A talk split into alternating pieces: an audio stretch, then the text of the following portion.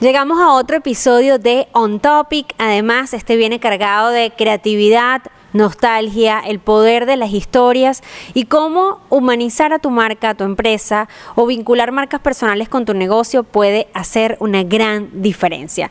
Mi nombre es Verónica Ruiz del Viso y este episodio de hoy eh, estreno esta camisa de Friends porque es el movimiento de mercadotecnia y de publicidad más increíble de contenido que ha sucedido en las últimas semanas. El crecimiento de descargas de la aplicación HBO, de la suma de suscriptores, de la venta de merchandising, de franelas, tazas, hay hasta tiendas de y repostería que durante esta semana se ha movido muchísimo vendiendo galletas de Friends con frases célebres de la serie. O sea, se ha movilizado tantos negocios y tanto eh, de qué hablar en redes sociales, que hay muchísimas cosas que podemos aprender del lanzamiento de Friends eh, a través del streaming, de su reencuentro, y, y que HBO además empaquetó el tema del reencuentro con el el, decir que finalmente son los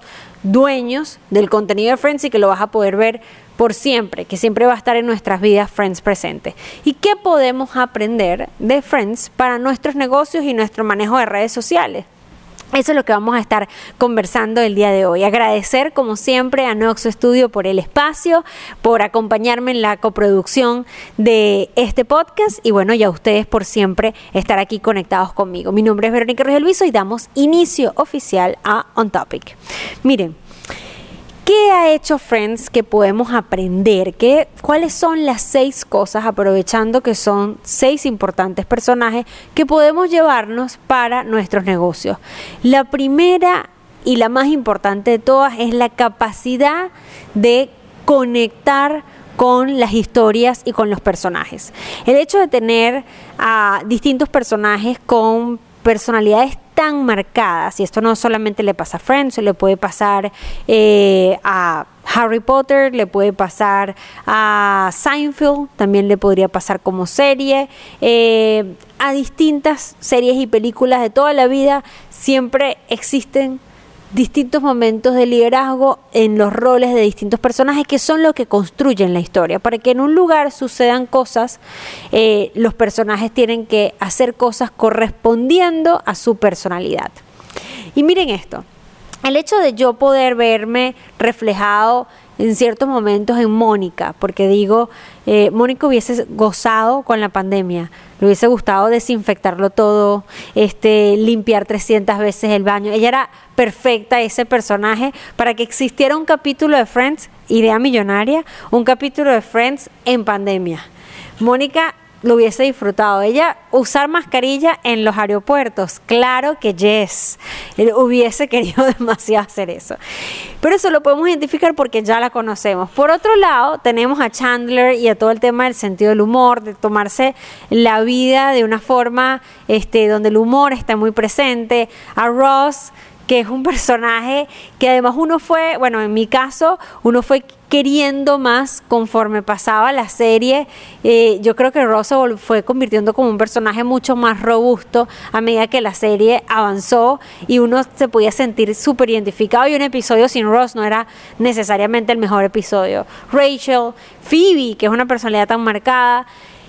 ¿Qué podemos aprender de tener estos estereotipos con los que la gente quizás no se identifica en un 100%, pero que se ve en ellos o que logra identificar amigos en ellos. Miren, no sé si lo sabían, pero el, uno de los contenidos más compartidos dentro de Internet es el contenido que habla de identidad, el contenido que me permite ver a amigos que yo conozco o a personas que, que yo conozco en un meme, en un, en un extracto, un video, en un GIF, en un, en un reel yo lo veo ahí, veo que es igualito a mi jefe, igualito a mi compañero de trabajo, idéntico a mi amigo y por eso lo comparto. Cuando tú ves, por ejemplo, un video que dice cosas típicas que hace un zurdo y tú tienes un amigo que es zurdo y hace esas cosas que se tiene que limpiar por la mano porque se ensucia, porque este, no puede abrir las cosas de la misma manera que tú y un montón de otras cosas que tienen capacidades este, maravillosas de hacer que tú eres incapaz y ves un video en Reel que lo muestra, tú dices, se lo voy a convertir a mi amiga Vanessa porque ella es zurda y le va a encantar este video sobre cómo los zurdos desarrollan otras habilidades que el resto del mundo no. Y cuando el contenido hace eso, es exactamente el mismo efecto que generan los personajes de Friends en ti, que te logras reconocer o logras reconocer a alguien que conoces y sientes que esa persona tiene que ver la serie porque te ves reflejado ahí. Y si no es en los personajes, es en las situaciones. Y algunas empresas han generado eh, ese efecto en la gente, sobre todo las, empresas que tienen marcas personales involucradas o que tienen una mascota o que tienen una forma en la que hablan. Resulta que si tu negocio no tiene personalidad, ese negocio es más fácil de sustituirlo. Si yo, por ejemplo, eh, compro siempre ropa en una tienda y lo único que, que pasa en esa tienda es que bueno, tienen un cierto tipo de ropa y tienen un logo. El día de que al frente de esa tienda instalen ropa similar con otro logo, pero con mucha personalidad en la forma en la que me dan el empaquetada la ropa, las frases que utilizan dentro de la tienda, los colores y la constancia en definir una personalidad clara y simple, hace que obviamente aumente mis ventas. Y hay, eh, en distintas compañías puede haber distintos personajes incluso. Tú puedes crear una línea de productos que tiene una personalidad más irreverente, más arriesgada, más bold y una línea de productos más conservadora y buscar darle los tonos correctos a cada una y crear esa conexión humana que generan los personajes, como por ejemplo los personajes de Friends, contigo. Si tú en el reciente año, en los, hace poco, o ya tienes tiempo con un negocio, que el negocio, el gran protagonista es el producto y no la personalidad de tu marca, tú tienes una desventaja competitiva enorme. Y las redes sociales le permiten a las personas exponenciar aún más su marca, porque suelen utilizar cierto tipo de frases porque eh, cuando tú te entiendes mejor quién eres tú como, como, compañía. Steve Jobs decía, el mercadeo vende valores, el mercadeo vende ideas, no, no vende, la publicidad no vende solamente productos, los productos, el día de mañana un competidor saca un producto similar o incluso más eficiente y te desaparece por completo del mercado porque no tienes ningún vínculo construido con la audiencia. Este es el momento para que a partir de este episodio te preguntes si tú sientes que la gente logra identificar la personalidad de tu proyecto, si sientes que la gente, así como es fácil reconocer cómo sería Mónica Geller en la pandemia, ¿Cómo sería tu producto si va a una fiesta? ¿Cómo sería tu producto si eh, llegase a encontrar el amor de su vida? ¿Qué cosas haría tu producto, tu servicio? Y tú dices, pero qué preguntas más tontas. Pero no son preguntas tontas, porque cuando llegue el día de San Valentín y tú tengas que lanzar una promoción por el Día del Amor y la Amistad, ya tú sabes cómo tu marca ser se comportaría en el amor y la amistad. Quizás sería una hater del amor o tu marca sería este alguien que quiere la paz del mundo porque su filosofía es de ese estilo o alguien que es perfecto para las familias y las parejas y que su tono es cordial para con este tipo de clientes. ¿Ves cómo no es tan tonto hacernos estas preguntas? Porque estas preguntas nos ayudan incluso a pensar en contenido. Las marcas que tienen como una personalidad tan única y tan particular llama muchísimo la atención y, y la personalidad se ve hasta en las pequeñas decisiones. ¿Usted no le ha pasado que han adquirido un producto y les llega un correo dándole las gracias por ser nuevo cliente? Claro que les puede llegar un correo que diga, hola, muchas gracias por ser nuestro cliente, a un correo que tenga muchísima personalidad, que te diga este, cuáles son los valores de esa empresa, que utilice un tono, un vocabulario, copies muy inteligente para envolverte dentro de una narrativa de la marca que te hace sentir entusiasta y emocionado por haber comprado ahí. Ese fue el gran secreto de Sofía Moruso, que es una de las emprendedoras millennial que en Forbes la han destacado como un, gran referente de lo que es la generación millennial, porque se convirtió en una millonaria este, de mucha trayectoria e influencia eh, en corto tiempo, porque descubrió cómo darle personalidad a un e-commerce que vendía ropa eh, de segunda mano o marcas eh, y, y productos vintage. Y ella lo importante no era el producto en sí, sino el mundo en el que está envuelto, las personas que les gusta usar marcas más costosas, pero que como es un objeto vintage es más económico y más accesible. Y ella no hablaba sobre el precio, no hablaba sobre el hunting o la casa de esos productos. Lo que mostraba era modelos con cierta personalidad. Su misma personalidad estaba completamente eh, visible dentro de la marca y así convirtió ese monstruo llamado Nasty Gal que gracias a la personalidad de marca que tuvo se convirtió en un objeto una propuesta completamente distinta a las propuestas de venta de productos costosos de segunda mano o de eh, piezas vintage que ya existían. Ella no inventó el agua tibia. Ella realmente lo que hizo fue crear una marca y eso es lo que tuvo valor, no lo que hacía ni lo que vendía. Lo que tú haces lo hacen 300 personas más o miles de personas más en tu ciudad. Lo que tú vendes podría vender lo otro. Ahora, como tú lo vendes, es lo que está en tus manos, es donde te tienes que sentar a escribir una historia con la que la gente se pueda conectar como nos conectamos todos con Friends, que lo sentimos light, que lo sentimos parte de nuestro día a día.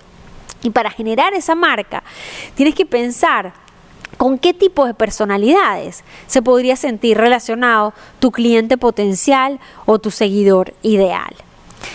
Otra de las cosas que podemos aprender de Friends es que ellos como guionistas, todo el equipo creativo que generó la serie, cuando algo funcionaba, lo trataban de hacer más visible y le daban más peso en el guion.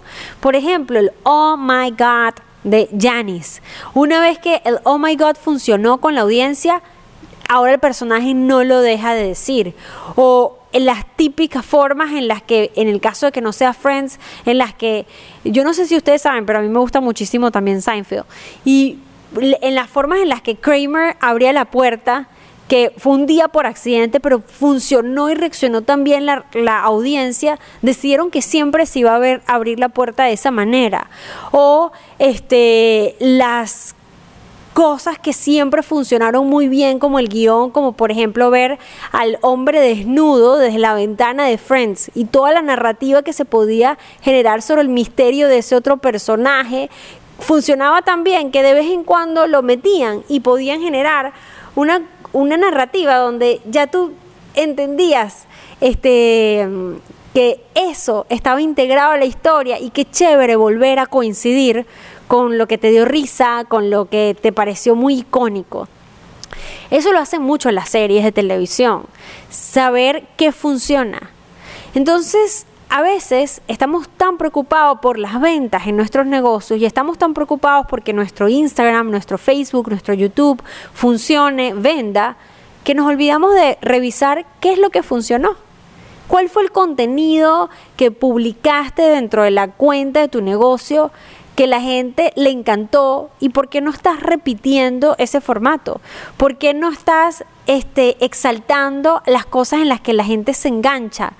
Por ejemplo, en mi caso, eh, ya hablando de mi marca personal, que se ve mucho más claro con las marcas personales, pero ya voy a hablar con los, el tema de los negocios.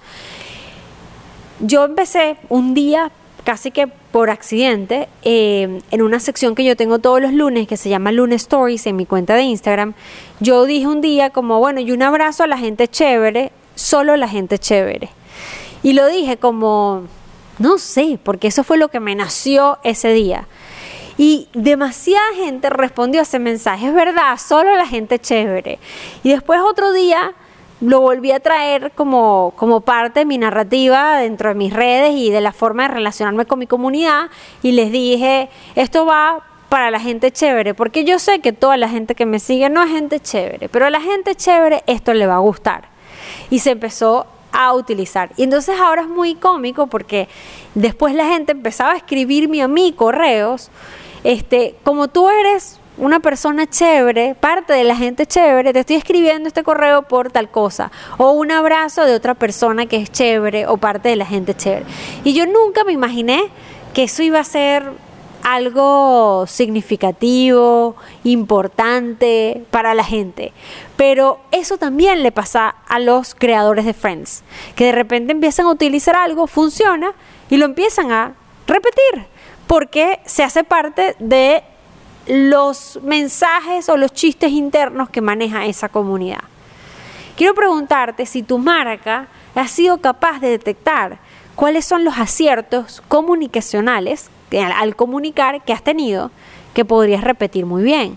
Quizás es una frase, quizás es un estilo de video o de contenido, quizás es que hay un día a la semana en la que la gente te, te está viendo de una manera más light y le gusta verte disfrutar, entonces sigue repitiéndolo, no no lo utilices, ves que funciona y, y, sigues adelante enfocado en mañana tengo que postear o mañana tengo que vender. Para vender, las, tienes que generar un vínculo.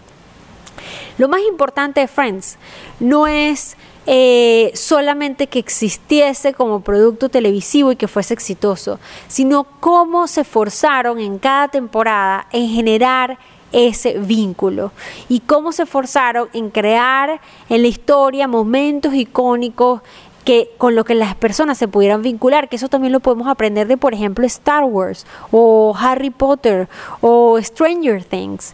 Ese, ese, esas propuestas que van creando en su audiencia, en su comunidad, un vínculo que los diferencia del que siempre lo ve, del que siempre lo sigue, al que lo está descubriendo por primera vez. Y mira esto, con tu base de clientes, tú tienes clientes que te han acompañado por varios meses o por distintos años y tienes clientes que son nuevos.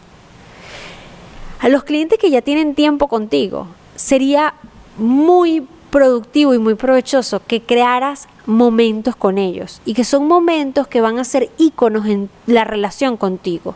Por ejemplo, cuando un cliente cumple contigo un año, ¿qué pasa en tu empresa? ¿Qué pasa en tu cuenta? Cuando tú tienes seguidores que han sido tus seguidores muy fieles de tu cuenta, tú has creado alguna iniciativa para los loyal followers o los lawyers members de tu comunidad. Con Patreon eso llegó a pasar. Patreon es una plataforma donde tú puedes crear que gente se suscriba a tus contenidos y a la gente más premium le das ciertos beneficios. Pero también puede ser un gesto, también puede ser parte de la construcción de tu marca. No solamente tienes que eh, a personas que tengan tal, tal membresía, eh, tal membresía o tal pago a tus productos o servicios, darle, darles más, sino que puedes establecer, nada más en las comunicaciones, en los correos que se intercambian, puedes establecer detalles simbólicos que representen que ya nos conocemos, ya nos hemos visto muchas veces, ya tenemos años acompañándonos. Es muy importante ese tipo de gestos para la construcción de la fidelización y retención de los clientes. Acuérdense que el crecimiento escalable de un proyecto está en la capacidad que tiene de retener a su audiencia. Y es lo que busca series como Friends.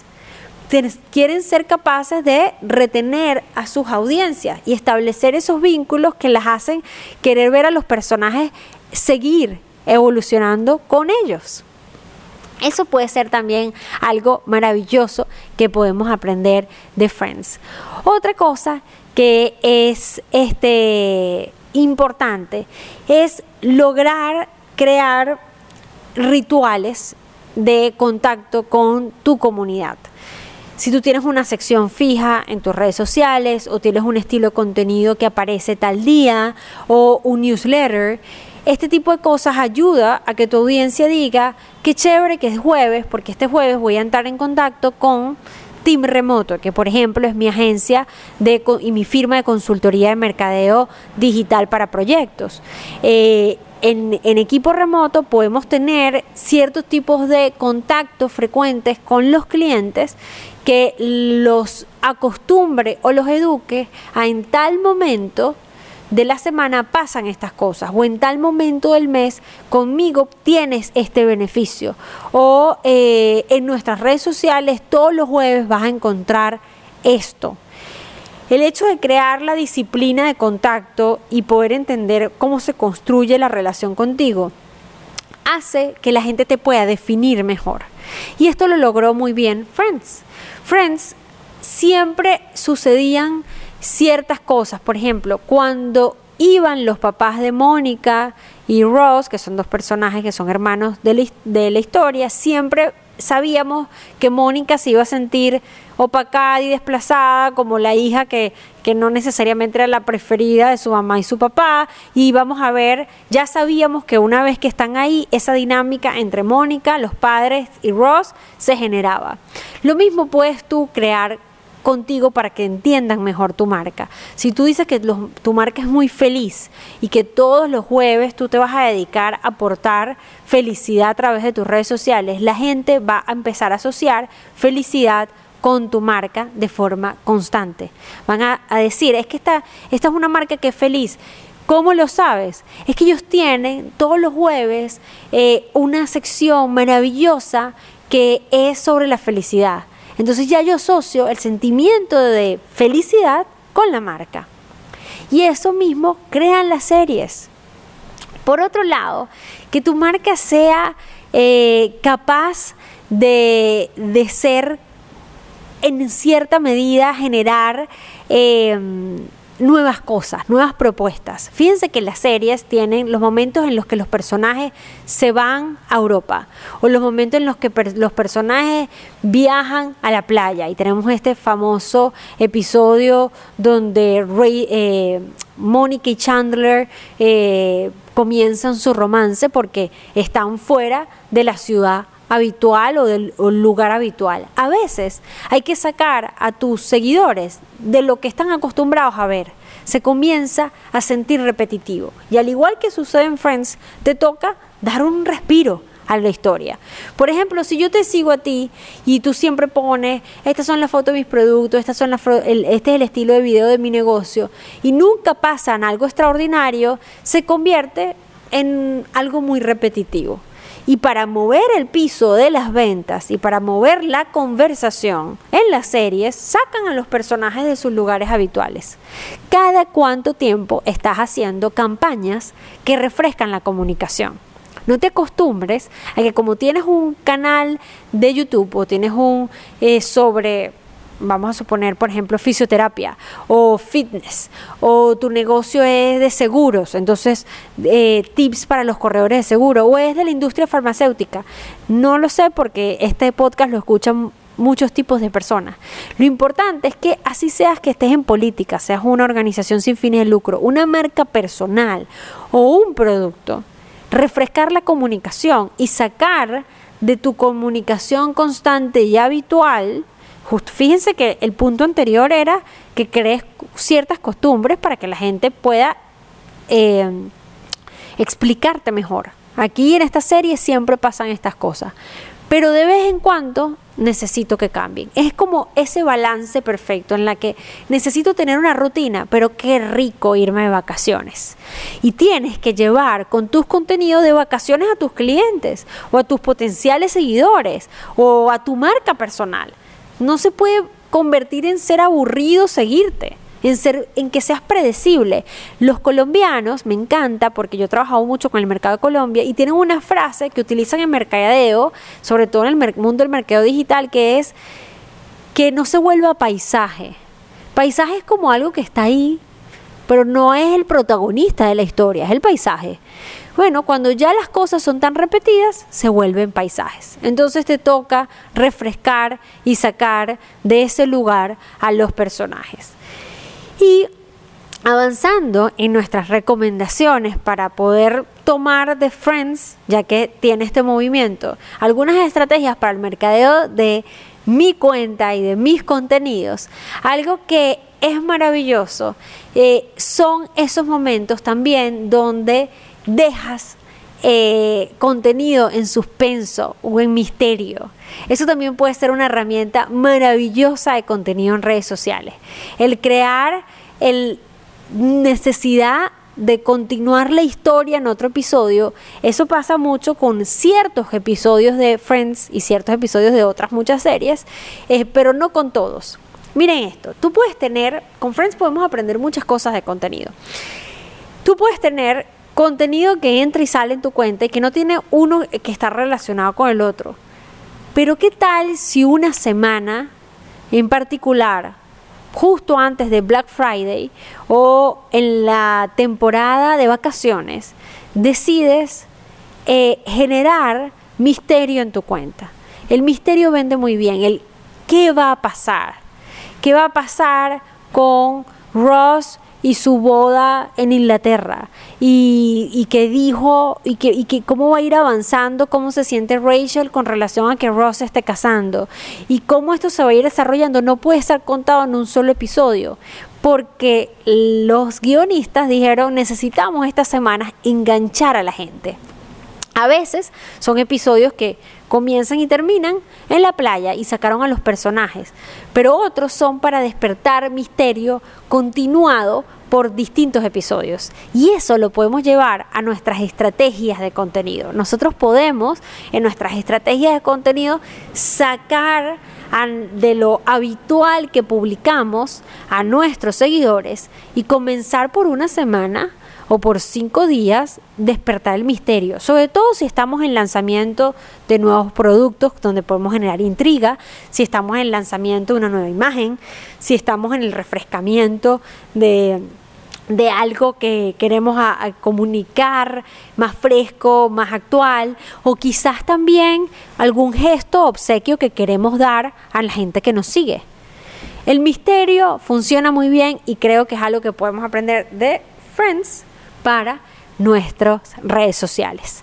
Y por último, que yo creo que es algo maravilloso, es este lograr que mm, esos momentos que fueron icónicos no los abandones y los traigas de vuelta con para tocar la nostalgia. Miren, hay una nostalgia que ustedes pueden utilizar, que no es la nostalgia de hace tantos años eh, hicimos esta serie o recordar cómo eran los 80.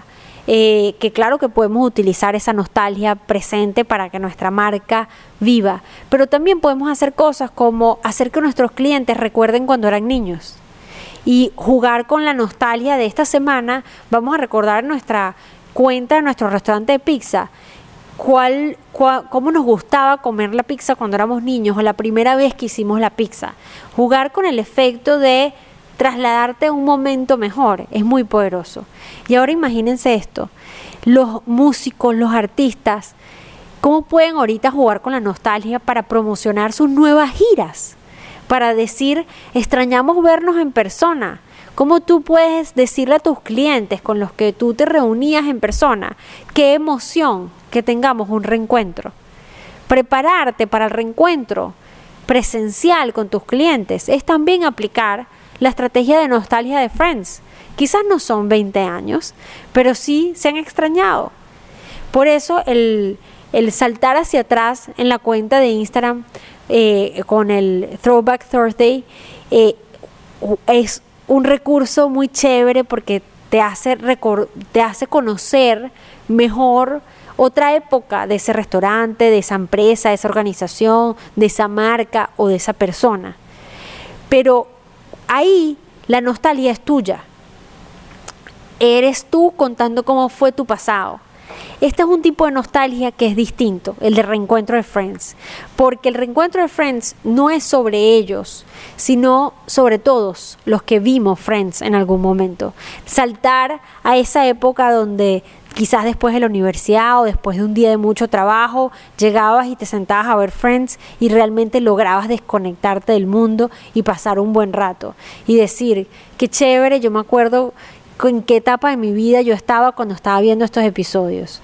Entonces, tu negocio o tu marca puede en algún momento del año jugar con despertar la nostalgia de tu consumidor, ya sea por, recordemos, el, eh, cómo era el mundo previo a la pandemia o recordemos cómo era vernos en persona y comencemos a prepararnos para las próximas reuniones o empecemos a prepararnos para consumir estos tipos de productos ahora no desde casa, sino desde la opción de poder hacerlo desde casa o no y todo el formato híbrido. La nostalgia es un excelente recurso y con eso quiero cerrar este episodio en donde hicimos un recorrido por lo que pasa en Friends en los últimos, eh, en este reencuentro maravilloso, en este momento de volvernos a encontrar y cómo eso te puede hacer pensar en nuevas ideas para tu negocio, para tus redes sociales y para poder despertar la creatividad. Espero les haya gustado este episodio